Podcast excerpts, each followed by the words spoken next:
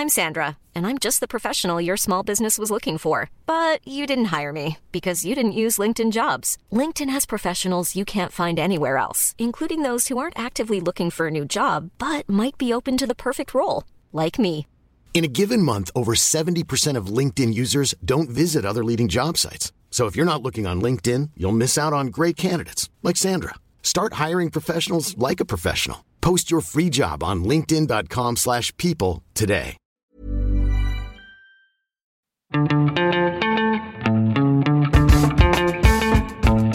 Salut, c'est Thomas Rozek. Comme si la situation n'était pas déjà suffisamment compliquée, la campagne présidentielle américaine, qui aurait dû occuper une bonne partie de l'actualité aux États-Unis cette année, a pris en plein vol la torpille du coronavirus venu troubler un scrutin aux enjeux dramatiquement élevés. Car face à Donald Trump en course pour sa réélection, le camp démocrate a une nouvelle fois hésité entre le virage progressiste proposé par Bernie Sanders et la ligne droite centriste qu'elle traîne depuis un bon moment déjà, portée cette fois-ci par Joe Biden. L'ex-vice-président de Barack Obama sera donc celui qui se retrouve en lice. Reste à savoir quelle place auront à ses côtés celles et ceux qui incarnent à la fois la relève et l'aile gauche du camp démocrate très impliqué dans les actuels mouvements contre le racisme policier et réunis autour d'une figure devenue en quelques années seulement essentielle pour incarner leur lutte, Alexandria Ocasio-Cortez. Pourquoi elle et qui sont ces nouveaux militants dont elle est la figure de proue?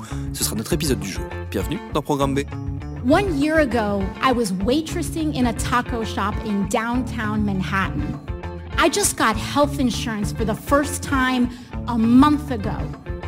This is not an elitist issue. This is a quality of life issue. You want to tell people that their concern and their desire for clean air and clean water is elitist? Tell that to the kids in the South Bronx, which are suffering from the highest rates of childhood asthma in the country. Tell that to the families in Flint, whose kids have their blood is ascending in, in lead levels. Their brains are damaged for the rest of their lives. Call them elitist. Tell, you're telling them that those kids are trying to get on a plane to Davos? People are dying. They are dying. Notre invité pour en parler, c'est mon confrère Mathieu Magnodex, correspondant de Mediapart aux États-Unis, qui a signé tout récemment un livre aux éditions de la Découverte consacré à ces questions. Il s'appelle Génération Ocasio-Cortez, du nom donc de cette élue au Congrès, plus jeune femme à jamais y avoir accédé, ancienne serveuse à New York et incarnation vivante de ce retour d'une réelle force de gauche aux États-Unis. J'ai commencé par demander à Mathieu ce qui, chez celle qu'on appelle aussi par ses initiales, AOC, faisait que naturellement ou presque elle s'était retrouvée dans cette position de premier plan. C'est deux choses. C'est à la fois une personnalité, une personnalité exceptionnelle, euh, charismatique, euh, intelligente et douée, politiquement douée, aussi très bien entourée par des, des gens qui euh, ont la mémoire de la lutte collective et la culture de l'organisation aux États-Unis. Donc c'est un personnage, un personnage dont la victoire lors d'une primaire à New York en 2018 face à un baron du Parti démocrate très installé, centriste du Parti démocrate, a surpris, a choqué, a, a montré que en fait finalement des victoires étaient possibles, y compris face à des à des représentants de, de l'orthodoxie pour aller très vite euh, démocrate. Donc il y a eu une sorte de surgissement comme ça, à la fois d'une personnalité, d'un moment politique particulier, et puis je pense qu'aussi elle porte en elle finalement et elle le dit très souvent hein, quand elle dit je représente un mouvement, c'est elle représente à la fois un mouvement actuel d'activistes euh, d'une certaine génération, il faut bien le dire, c'est-à-dire des gens qui euh, sont nés pour beaucoup euh, dans les années 90, voire parfois au tout début des années 2000, qui sont donc tout jeunes et qui euh, finalement sur le terrain, dans leur vie, par des expériences euh, personnelles, y compris euh, des expériences de déclassement social, des expériences euh, de la crise financière, des expériences de la de la peur climatique en ce moment, toutes sortes d'expériences comme ça, ont compris que le monde dans lequel ils vivaient, particulièrement aux États-Unis, mais je pense qu'on peut évidemment élargir la focale et, et, aussi parler du monde plus général, du monde global, que le monde était largement invivable. Et donc des gens qui ressentent en eux une forme d'urgence. Mais je dirais que la troisième chose, c'est ça aussi qui fait sa force, c'est qu'elle euh, finalement a tout à fait conscience euh, d'un contexte long, d'un contexte historique Mmh. Qui est euh, finalement l'ensemble des grandes batailles qui ont compté aux États-Unis pour l'égalité des droits. Elle, ça va parfois très loin. Elle cite la culture ouvrière, ce qui n'est largement pas euh, fréquent dans la société américaine, avec évidemment le macartisme, la peur des syndicats, des communistes, qui a vraiment euh, encore aujourd'hui hein, imprégné une grande partie de l'opinion publique américaine, mais aussi la question des droits civiques. Hein. Elle, elle cite très souvent les batailles des droits civiques, qui d'ailleurs inspirent beaucoup des luttes actuelle. Elle cite aussi des épisodes auxquels elle a pu, euh, dont elle a pu avoir plus connaissance directement, c'est-à-dire de loin, en tout cas, Occupy Wall Street. Elle était encore très jeune en 2011 contre la, la crise financière, cette occupation d'un parc, le parc Zuccotti au cœur de New York. Elle n'y a pas participé, mais beaucoup de gens qui, qui l'entourent, qu'elle connaît, y ont participé et elle a vu euh, cela se produire. Et puis euh, aussi les mouvements plus récents comme Black Lives Matter à partir de 2012-2013, mais qui a surgi vers 2015-2016. elle fait très fréquemment référence à ce mouvement-là. Et c'est pour ça qu'aujourd'hui, d'ailleurs, il y a une sorte de lien entre euh, ce qu'elle porte dans l'arène plus spécifiquement mmh. politique, mais aussi évidemment la résonance qu'il y a avec la société américaine et particulièrement les mouvements qu'on voit se déployer aujourd'hui. Ce qui est euh, frappant, c'est que on a l'impression qu'elle, euh, ce que tu commençais à dire à l'instant, c'est qu'elle elle résume quelque part, ou en tout cas elle vient clore et ouvrir une nouvelle, un nouveau chapitre, elle vient clore une décennie où on a assisté au réveil, en tout cas d'un point de vue français et extérieur, au réveil d'une forme de militantisme euh, de gauche euh, américain qu'on n'avait plus tellement vu depuis 30-40 ans. Oui, je crois qu'en fait, l'éruption politique d'Alexandria Ocasio-Cortez, d'abord, s'inscrit aussi dans un contexte plus récent, qui est les deux campagnes présidentielles de Bernie Sanders. Hein, et elle-même, elle dit que elle a été réveillée politiquement. Elle était alors serveuse dans un bar de New York, euh, endettée, elle aussi. Elle vient pas d'une famille qui a tous les malheurs du monde sur ses épaules. Hein. Ses parents, euh, qui étaient des, euh, des gens des classes populaires, se sont quand même un peu saignés pour la mettre dans une bonne école. Donc, elle a ce parcours un peu de transfuge comme ça, de classe, comme on dirait aujourd'hui.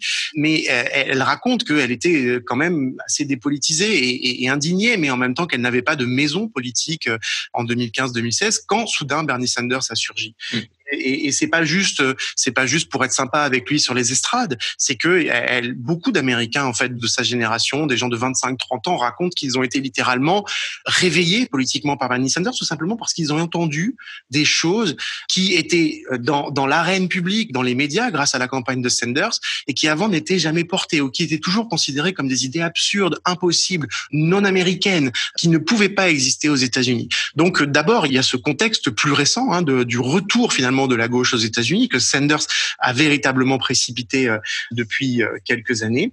Et donc ça, c'est ça, c'est euh, extrêmement important. Et de fait, je pense qu'elle épouse aussi un autre moment qui est l'épuisement finalement politique du Parti démocrate. Même si Joe Biden, par exemple, gagne la campagne présidentielle face à Donald Trump, ce qui n'est pas exclu au vu de, la catastrophe que, à multiples facettes que représente la, présidence Trump, ce qui n'est pas gagné, mais ce qui n'est pas exclu.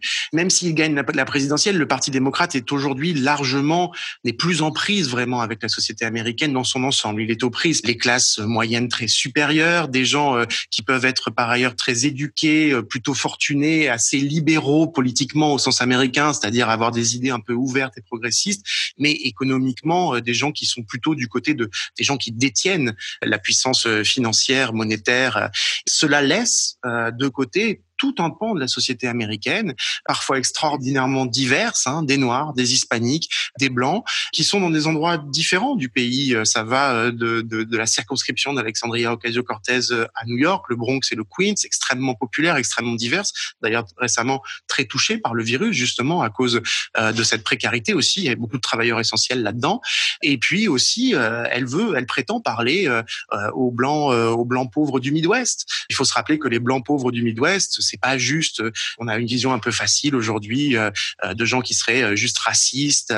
c'est non, c'est aussi les raisins de la colère. C'est aussi c'est aussi cette cette culture là de gens extrêmement populaires. Et finalement, c'est elle articule une sorte de populisme, mais populisme un peu déchargé des débats qu'on a en France aujourd'hui, qui viennent s'habiller d'autres réflexions sur l'État-nation, sur la République. C'est un populisme au sens strict, c'est-à-dire c'est parler aux gens qui représentent une grande partie de la population, qui ne sont pas représentés politiquement par aucun des deux partis et qui mérite, dit-elle, euh, d'avoir une, une, place tout simplement dans la discussion publique. I'm trying and you're not.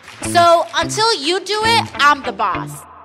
Ce qui est particulier dans son, dans son parcours, dans sa trajectoire politique, euh, c'est le fait que euh, malgré ses différences et son côté euh, très nouveau, très révolutionnaire même quasiment, c'est d'ailleurs un terme qu'elle aime bien employer, la, révolution, plutôt que de créer un nouveau mouvement, de créer un nouveau courant, elle, a choisi de s'inscrire dans une refonte du Parti démocrate, mais donc dans un appareil existant et très ancien et dans ce fameux système à deux partis dont les États-Unis n'arrivent pas à se défaire et ne se déferont peut-être jamais. Qu'est-ce qui fait qu'elle a choisi cette voie-là plutôt qu'une autre? Je crois que d'abord, il, y, a deux éléments. Et le premier élément, c'est un élément de maturation politique des mouvements aux États-Unis qui ont compris qu'en fait, justement, euh, exactement ce que tu viens de dire, c'est-à-dire qu'il y a une sorte de loi des reins dans le système politique américain qui est qu'il y a deux grands partis. Et euh, jusqu'à présent, c'était aussi l'échec d'ailleurs de la campagne de Bernie Sanders euh, en, en 2016. Il n'y avait pas de place pour finalement un candidat alternatif d'une certaine façon. Et on a vu précédemment, on se rappelle au début des années 2000, tous ces candidats écologistes, par exemple, qui ont surgi, qui ont fait quelques mois, euh, Ralph Nader, Jill Stein récemment. Euh, bon, ça ne prend pas, tout simplement parce qu'il y a une loi d'airain des institutions au niveau fédéral qui écrase tout. Donc, ce sont des, il y a des, il y a beaucoup d'argent en jeu. Ce sont des primaires euh, extrêmement compétitives. Il y a, il y a beaucoup, beaucoup d'argent. D'ailleurs, elle avait réussi, elle, à, à, à, finalement, par sa note, pas par sa, ses capacités personnelles, la force d'entrain derrière elle et l'organisation qu'elle avait réussi à faire, elle avait réussi à combler un énorme déficit d'argent par rapport à son adversaire démocrate.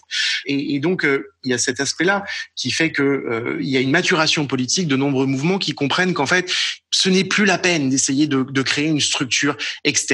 Ce qu'ils veulent en revanche, et ils l'ont compris, euh, ils l'ont compris récemment, mais c'est aujourd'hui une conviction très ferme. Ce qu'ils veulent, c'est faire pression maxi, au maximum sur le Parti démocrate. Et en fait, finalement, considérant que le Parti démocrate c'est une sorte de vieille capsule un petit peu fatiguée, euh, une vieille capsule politique un petit peu fatiguée destinée à prendre le pouvoir, ce qu'ils en retiennent, c'est ils disent bah on va prendre la vieille capsule et on va la changer et mmh. on va faire en sorte que ce soit notre véhicule pour prendre le pouvoir avec notre nouvelle coalition politique. Et en cela, il y a une maturation politique euh, tout à fait intéressante. Ce que dit toujours Alexandria Ocasio-Cortez, c'est qu'elle fait un jeu inside, outside, intérieur, extérieur. Et au Congrès, elle plaide pour les mesures les plus à gauche. Vraiment, c'est très difficile de la prendre en faute, si on pourrait dire, sur des votes. Elle a plusieurs fois affirmé, y compris récemment lors des votes euh, au moment du coronavirus, elle a plusieurs fois voté non en disant non, ça ne va pas, ça n'est pas assez ambitieux, ce n'est pas suffisant. Et d'ailleurs, elle en paye parfois les, les conséquences. Hein, les partis démocrates qui lui, qui lui fait payer, qui aujourd'hui, euh, par exemple, n'est pas très favorable à ce que elle ou ses amis soient réélus, hein, qui fait un peu pression, qui, qui empêche que les gens qui bossent avec lui traditionnellement bossent avec ces gens-là parce que ça lui fait de la concurrence. Et donc ça, c'est le jeu intérieur. Et puis le jeu extérieur, c'est que chacune de ces démarches politiques est justifiée et euh, engrainée dans les revendications de ce qu'elle appelle le mouvement. Et le mmh. mouvement aux États-Unis, c'est extrêmement large, mais ça décrit euh, toutes sortes d'organisations, de structures qui sont plus ou moins radicales, qui sont en tout cas toutes à la gauche du Parti démocrate et qui plaident pour la justice sociale, pour euh, des logements plus accessibles, pour euh, toutes sortes de, de, de, mesures en matière de santé, de précarité, euh, en matière d'écologie évidemment. Il y a quand même juste un truc rigolo, c'est que elle a commencé sa carrière politique alors qu'elle était même pas techniquement euh, représentante au Congrès, c'est-à-dire elle venait euh, d'être euh, élue quelques jours avant, elle n'avait pas encore trouvé son bureau ou à peine, les uns et les autres tâtonnaient dans le, dans le Congrès. Et elle, qu'est-ce qu'elle fait? Elle organise un sit-in avec les militants de la jeune organisation écologiste Sunrise, créée d'ailleurs par des anciens de la campagne de Bernie Sanders ou des gens qui avaient été volontaires dans la campagne de Bernie Sanders, comme elle d'ailleurs. Ils font une énorme sit-in dans le bureau de Nancy Pelosi, qui est juste l'incarnation du mainstream démocrate, l'incarnation de la femme la plus puissante des États-Unis qui vient d'être élue speaker, donc euh, présidente de la Chambre des représentants qui vient de repasser démocrate. Ça, c'est en novembre 2018. Et voilà comment elle surgit, en fait, politiquement après sa deuxième naissance euh, au moment de son élection. On a commencé à, l'évoquer, tu l'as, tu l'as dit plusieurs fois autour d'elle se agrègent tout un tas de, militants et de personnalités, euh, là aussi assez euh, passionnants et, assez révélateurs euh, de, ce qui est en train de se passer politiquement aux États-Unis. Toi, ton livre s'ouvre d'ailleurs sur une, galerie de portraits. Tu en, tu en présentes plusieurs les uns après les autres. Qui sont ces, ces militants, ces nouveaux militants qui se rassemblent autour d'Alexandria Ocasio-Cortez? C'est des gens assez différents, à vrai dire. Ils ont des origines différentes. Ils ont parfois des origines sociales et, et culturelles différentes, mais je crois qu'il y a quelque chose qui les réunit. C'est d'abord pour beaucoup, justement, cet âge. Ce sont des millénials, comme on dit, des gens nés, en tout cas, pour les plus âgés dans les années 80, dans les années 90, comme je l'ai dit tout à l'heure. Et c'est aussi des gens qui ont eu tous, je crois, des prises de conscience. Ils ont tous eu des, des sortes de, de révélations à un moment de leur vie plus ou moins récente sur l'absurdité, euh, du système américain, sur l'injustice totale du système américain, sur sa violence extrême. Hein. Et ce sont tous des gens qui racontent justement ce moment où ils ont compris que le mythe du modèle américain, le mythe de cette société où finalement chacun a ses chances, euh, où chacun est amené à une progression, où chacun peut réussir, en fait, était un mythe fini, était un mythe terminé. Euh, c'est un des grands mythes terminés pour ces pour ces activistes, et, eux préfèrent penser au monde d'après, un monde plus juste inégalitaire. Donc chez beaucoup, on retrouve, euh, on retrouve cela.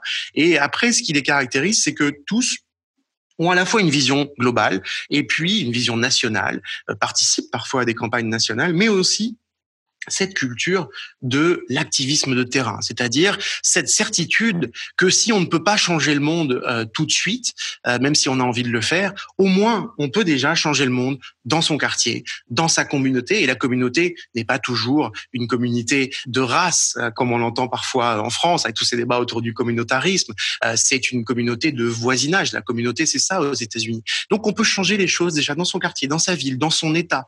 aux États-Unis, les États sont très importants, ils ont beaucoup de pouvoir même si on en parle un peu moins que, que le président, évidemment. Et donc, c'est l'idée que inlassablement, il faut mettre en place des techniques, des méthodes, des stratégies pour organiser les gens, euh, les mettre ensemble, euh, les faire se réunir, les faire finalement accoucher finalement de leur propre diagnostic. Hein, c'est ce que dit une des activistes qui est à Kansas City dans le Missouri, qui s'appelle Tara Ragoover, euh, qui est revenue euh, faire de l'activisme dans le Missouri après l'élection de Donald Trump parce que elle était partie pour être trader, pour gagner beaucoup d'argent à Wall Street, et en fait, elle s'est rendue compte que euh, là, l'élection de Donald Trump, c'était vraiment un tournant dans sa vie, que que elle ne voulait plus de ça et qu'elle voulait changer les choses. Elle revient dans sa ville de Kansas City dans le Missouri et elle commence à organiser des locataires qui sont expulsés de leur maison et elle raconte très bien ça. Elle dit euh, en fait, on se rend compte que le pouvoir est sur la table, que c'est à nous de l'attraper et quand elle a fait sa première réunion avec des gens qui étaient vraiment virés de leur logement, qui étaient des gens qui n'avaient pas beaucoup la parole,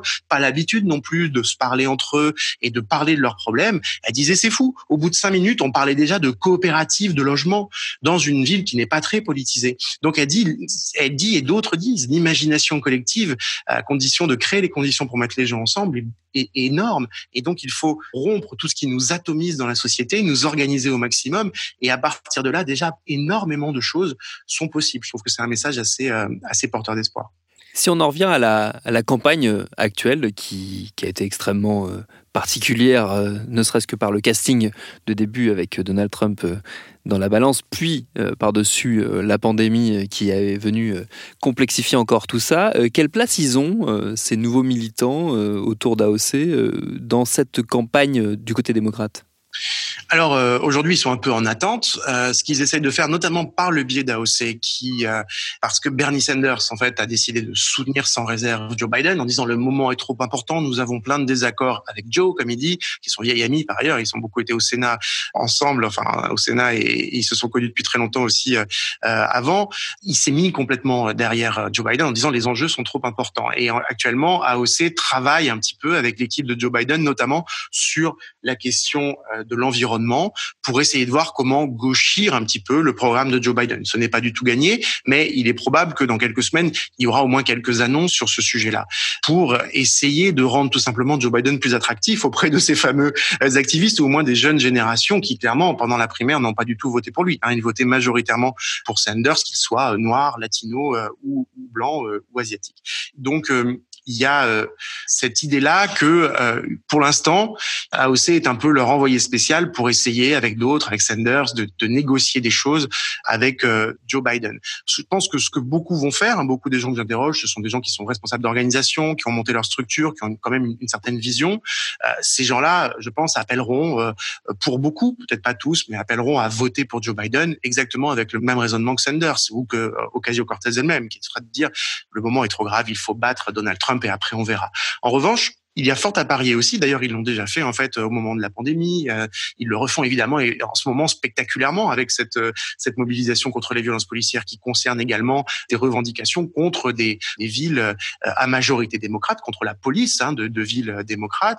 là, évidemment, il, il continue à, à, faire pression et à être extrêmement actif sur le terrain. Donc en fait, encore une fois, il n'arrête jamais. Il n'arrête jamais et l'idée est de toujours avancer et de toujours gagner des choses, grappiller des choses. Et donc, euh, je pense que pour beaucoup, euh, ils vont voter euh, pour Joe Biden, peut-être sans grand enthousiasme. Ils essaieront de faire voter pour Joe Biden autour d'eux.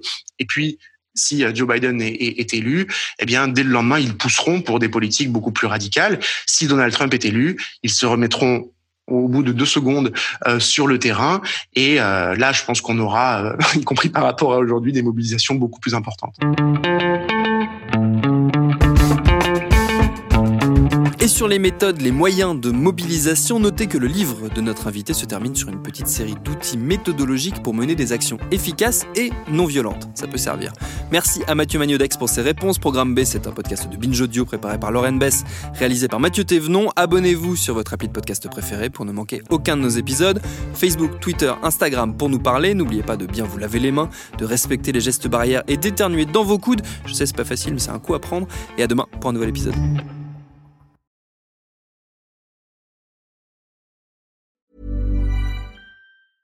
Mom deserves the best, and there's no better place to shop for Mother's Day than Whole Foods Market. They're your destination for unbeatable savings, from premium gifts to show-stopping flowers and irresistible desserts. Start by saving 33% with Prime on all body care and candles. Then get a 15-stem bunch of tulips for just $9.99 each with Prime. Round out Mom's menu with festive rosé, irresistible berry chantilly cake, and more special treats. Come celebrate Mother's Day at Whole Foods Market.